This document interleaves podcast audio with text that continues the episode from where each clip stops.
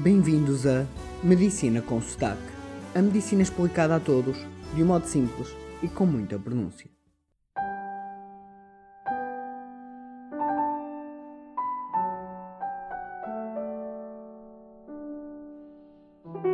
O episódio de hoje é a primeira de duas partes de um episódio dedicado à poluição global do ar e o seu impacto na saúde, contrastando com o anterior que era específico da poluição da anestesia. Assim, nesta primeira parte, vamos falar do efeito da poluição na saúde e na segunda parte vamos falar das medidas a adotar para termos um ambiente mais limpo e saudável.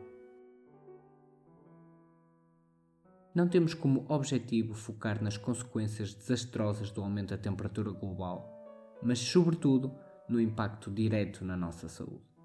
E chamo já a atenção que vamos falar sobretudo da poluição do ar que respiramos e não de outros tipos de poluição que são igualmente graves, como dos rios e dos oceanos, dos plásticos, etc., que por si só daria para um podcast para cada um deles.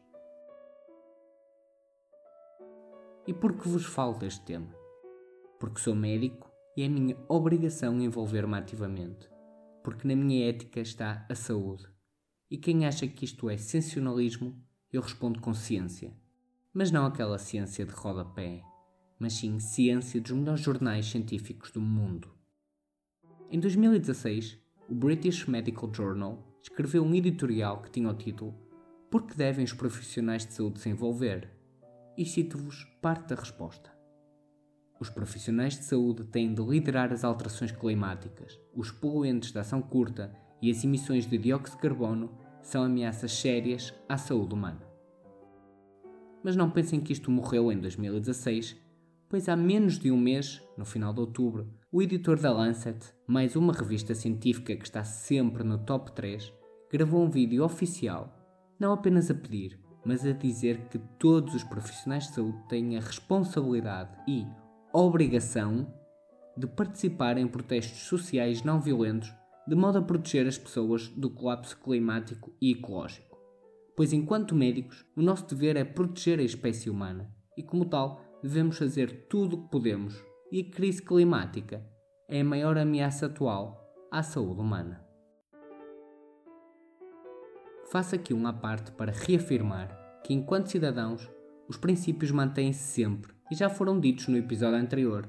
São eles renunciar, reduzir, reutilizar e reciclar. Existe muita informação e, claro, contra-informação sobre este tema. A minha fonte preferida, por ser fidedigna e acessível, é o site breathlife2030.org, que é da autoria da Organização Mundial de Saúde, do Programa Ambiental das Nações Unidas, da Coligação Clima e Ar Limpo que é uma parceria de diferentes governos, organizações, empresas, instituições científicas e organizações civis, e do Banco Mundial, que é uma parceria de 189 países com o objetivo de encontrar soluções sustentáveis para reduzir a pobreza e criar prosperidade nos países em desenvolvimento. Aconselho vivamente a visitar o website breathlife2030.org, pois lá tem informação clara e com vídeos muito explicativos e também têm um sítio onde podem pesquisar a vossa cidade e vai-vos dizer a qualidade do ar e as mortes associadas à poluição do ar na vossa cidade. Vamos começar isto com fisiologia básica. Somos a medicina com sotaque. Como é que a poluição do ar afeta o nosso corpo? Para começar, e por definição, as partículas mais associadas aos danos em saúde são as PM2.5, onde PM vem do inglês matéria particulada, e o 2.5 é o tamanho máximo dessas partículas, 2.5 microns. É uma poluição omnipresente e invisível. Para terem uma ideia, as maiores dessas partículas são 30 vezes mais pequenas que um cabelo. Já as mais pequenas podem ser do tamanho de um vírus ou até de uma molécula.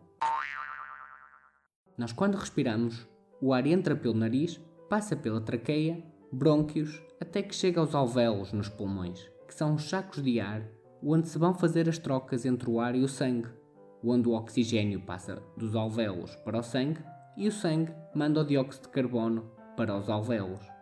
Ao longo deste sistema respiratório existem cílios, que são os pelos de diferentes tamanhos, mas a maior parte deles microscópicos, e que têm como função filtrar o ar para que as partículas que respiramos não cheguem aos pulmões.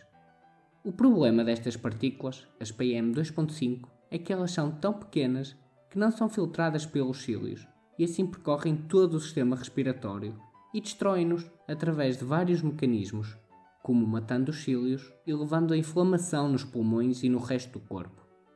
Esta inflamação é a tentativa dos pulmões e do corpo de eliminarem esta poluição que não deveria estar ali. Só que esta inflamação não é eficaz e as partículas são tão pequenas que penetram nas nossas defesas e causam toxicidade. Pois, o que são estas partículas? Estas partículas são tóxicos. São chumbo, carbono, acénio, nitratos, sulfatos, etc., que vão entrar cada vez mais profundamente no nosso corpo, até chegarem à corrente sanguínea e assim poderem se distribuir por todo o corpo. É assim que estas partículas acabam por levar a doenças como cancro, infartos, AVCs, doenças pulmonares, etc. Pois a partir do momento que entram na circulação, vão poder chegar a todos os tecidos e levar à inflamação deles e ao desenvolvimento de doenças. Mas querem dados concretos? Vamos lá. A poluição do ar, por si só, é responsável por 43% das mortes por doença pulmonar. 29% das mortes por cancro do pulmão, 25% das mortes por AVC, 24% das mortes por doenças cardíacas. Para dar alguns números, e sendo que os nossos ouvintes são maioritariamente de Portugal, Brasil e Suíça, a poluição do ar, por si só, é responsável por 3.300 mortes anuais em Portugal, 2.100 na Suíça e 66.600 no Brasil. Anuais e por si só. Não estamos a falar ou contar com outros fatores e doenças das pessoas. Poucas cidades aderiram a esta iniciativa do Breath Life em promover a saúde pela redução da exposição à poluição ambiental. Num total de apenas 70 cidades aderentes, não há nenhuma portuguesa, nenhuma suíça e nenhuma brasileira. Pois afinal, o que os presidentes da Câmara querem e que a população quer. É muitas estradas para andarem nos seus carrinhos e poluir à vontade. Ninguém está preocupado com a qualidade do ar, mesmo que isso mate esta quantidade enorme de pessoas que mata. Mas não. O importante é andar a pé cada vez menos e andar sempre no nosso carrinho. Voltando aos dados na saúde, se há pouco estávamos a falar das mortes causadas pela poluição em países específicos, posso-vos dizer, a nível mundial, a poluição do ar mata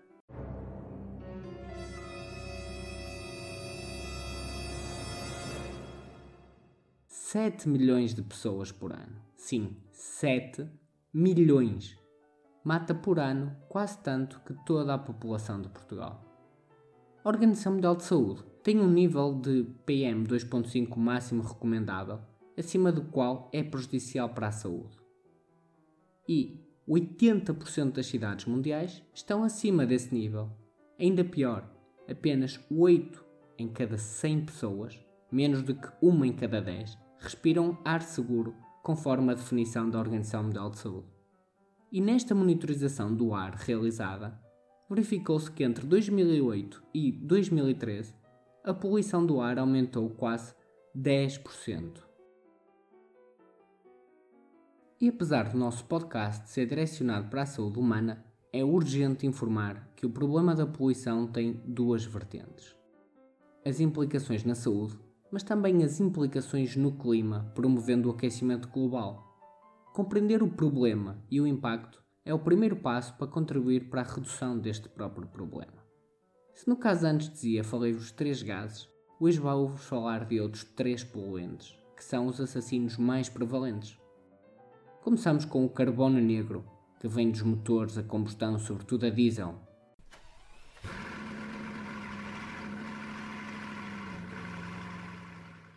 das queimadas de lixo, do aquecimento ou cozinhar a carvão, do querosene e da biomassa. Biomassa é, por exemplo, a madeira das árvores ou o lixo animal. Tudo isto é lançado para o ar e entra diretamente nos nossos pulmões e depois na nossa circulação, em cada respiração que fazemos, e dá a tal resposta inflamatória que já vos falei. Então, de brincadeira, mas bem verdade, para quem faz yoga em meditação e usa respirações profundas, a partir de hoje tenham consciência que em cada respiração estão a respirar tudo isto, estes tóxicos, este fumo dos carros depois temos o ozono, formado pelas emissões de metano, óxidos de azoto e outros compostos que têm origem nas indústrias, no tráfego das estradas, na produção de energia e que vão interagir com a luz solar e criar então o ozono. Assim, estes gases vão não só criar doenças respiratórias, como vão diminuir o rendimento da agricultura, levando alimentos prejudiciais à nossa saúde e má nutrição. O terceiro grupo é o metano por si só, muito em voga nos média, onde 40% das emissões geradas pelos humanos provém da agricultura, sobretudo do gado, e de alguns tipos de arrozais. Provém ainda dos esgotos, dos resíduos sólidos, da produção de petróleo e de gás. A nível de saúde, contribuem para o agravamento da asma e outras doenças respiratórias e podem levar ao mau desenvolvimento pulmonar durante a infância. Mas voltando agora a dados e ciência, e para excluir definitivamente qualquer ideia que possam ter disto ser apenas sensacionalismo, digo-vos que as maiores e melhores revistas médicas do mundo inteiro, como o New England Journal of Medicine e a Lancet, já têm secções e grupos de estudo focados apenas no clima e na saúde. Não só com artigos, mas também com vídeos informativos para a população geral aceder. Um género de medicina com sotaque internacional.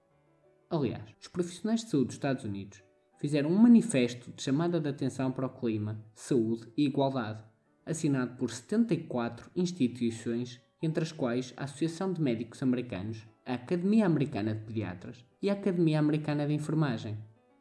Apesar dos inúmeros estudos científicos a suportar tudo isto, vou-vos falar de alguns que acho mais importantes. Um estudo comparou a poluição do ar em 652 cidades de 24 países entre 1986 e 2015 e a sua mortalidade. A conclusão que chegaram é que a exposição às partículas PM2.5, nem que seja apenas um só dia, aumentou as mortes globais, incluindo por doenças cardíacas e respiratórias. Outros vários estudos encontraram uma relação clara entre a poluição e a origem ou agravamento de doenças respiratórias, doenças cardíacas, AVCs, cancro do pulmão, mas também pneumonia, diabetes e demência. Num artigo escrito por três médicos doutorados, eles afirmam que concordam com um processo legal feito por 21 adolescentes entre os 8 e 19 anos contra os Estados Unidos, por estes não tomarem as ações adequadas face às alterações climáticas impedindo assim o direito constitucional destas crianças do direito à vida e à liberdade. Os autores afirmam ainda que as alterações climáticas são a maior emergência de saúde pública atual e é particularmente danosa para fetos, crianças e adolescentes. Existem ainda vários artigos que vão mais além e mostram o enorme impacto das alterações climáticas não só na saúde de modo direto, como temos falado neste podcast, mas no seu global, como por exemplo pelos eventos climáticos extremos, com as mortes e o trauma, os golpes de calor, o impacto na qualidade e quantidade de água, levando a desidratação e doenças infecciosas, o impacto na segurança e produção de comida, levando a desnutrição e infecções, o aumento dos vetores de doenças, como os mosquitos, que depois aumentam doenças como a dengue, a malária, a doença de Lyme, o Zika, etc. Sabem, aquelas doenças de terceiro mundo que nós só nos lembramos dela quando queremos ir viajar e tirar fotos bonitas. Fala ainda dos impactos sociais, sobretudo com o aumento das migrações, sendo este um problema extremamente complexo. Um enorme estudo, do qual tenho mesmo de falar, publicado no New England Journal of Medicine, foi realizado entre 2000 e 2012 e envolveu 60 milhões de pessoas nos Estados Unidos. A conclusão é que um aumento ligeiro das PM 2.5, mesmo estando abaixo dos níveis considerados seguros, levou a um aumento de quase 10% da mortalidade. O estudo também verificou que a maior mortalidade ocorreu nas minorias raciais e nas pessoas mais pobres. Sabem como é? Não andam de carrinho protegido da poluição por mil e um filtros e têm de andar a pé levando com a poluição dos carros. Não têm casas em arranhas-céus cheios de ar-condicionado com filtros e, portanto, sofrem mais com a poluição e acabam por morrer mais. Já a Lancet tem um artigo que considera a poluição do ar um dos maiores assassinos dos nossos tempos, dizendo, como nós já vimos, que causa 7 milhões de mortes por ano, os mesmos que o tabaco, 6 vezes mais mortes que a sida e tuberculose, 10 vezes mais mortes que a malária. Mas a diferença é que, por exemplo, o tabaco, este geralmente mata, sobretudo quem fuma. Já a poluição não mata sobretudo quem a realiza, mas sim a todos. Mata tanto os inocentes como os culpados. Aliás, é ainda pior, pois mata sobretudo as populações que contribuem menos para a poluição. A própria Lancet afirmava já em 2015, há 4 anos atrás, que investir nas alterações climáticas seria a maior oportunidade global de melhorar a saúde pública no século XXI. Posso dar-vos mais alguns dados concretos da poluição do ar. Em Portugal, 16% da população está exposta a poluição excessiva, ou seja, poluição que já traz danos para a saúde. Em Espanha, é 41% da população. Na Suíça, 50% da população. Na França e Inglaterra, 70%. Já no resto da Europa, anda sempre acima dos 80%. E a realçar a Alemanha com 90% e Itália com 95% da população exposta no resto do mundo, o quadro é ainda pior, com quase tudo perto dos 100%, com exceção de países como o Japão, com 76%, a Austrália com 25%, os Estados Unidos, Canadá e Brasil com 68%. Claro que nem tudo é culpa própria, pois com os ventos, muitas vezes um país pode ter o seu ar contaminado por países vizinhos. Há ainda que ver outra variável, que é o quão mau está o ar em cada região pois, sendo o limite seguro de 10 PMs 2.5, o denominado Safe Air pela Organização Mundial de Saúde, há muita diferença entre estarmos em 11 ou em 100. Então, relembrando que o limite de segurança é 10, a média em Portugal é de 8, a média da União Europeia é de 13 e em países como Itália a média chega a 17. Quando vamos para a Ásia, estes valores chegam facilmente aos 100, que é 10 vezes acima do limite seguro. Portanto, se queremos ser saudáveis, sem infartos e AVCs, se queremos que os nossos bebés sejam saudáveis, sem asma, sem cancro, sem doenças pulmonares, se nós não queremos ser acamados, temos de mudar. E começar hoje mesmo. Deixem o vosso carrinho e as vossas garrafinhas de plástico renunciem a toda a pressão social do consumismo fácil e descartável. E ouçam o próximo podcast, onde terão medidas a implementar para contribuir para um ambiente seguro e saudável. E depois teremos um episódio seguinte onde vou falar do impacto da poluição na grávida e no feto. Obrigado.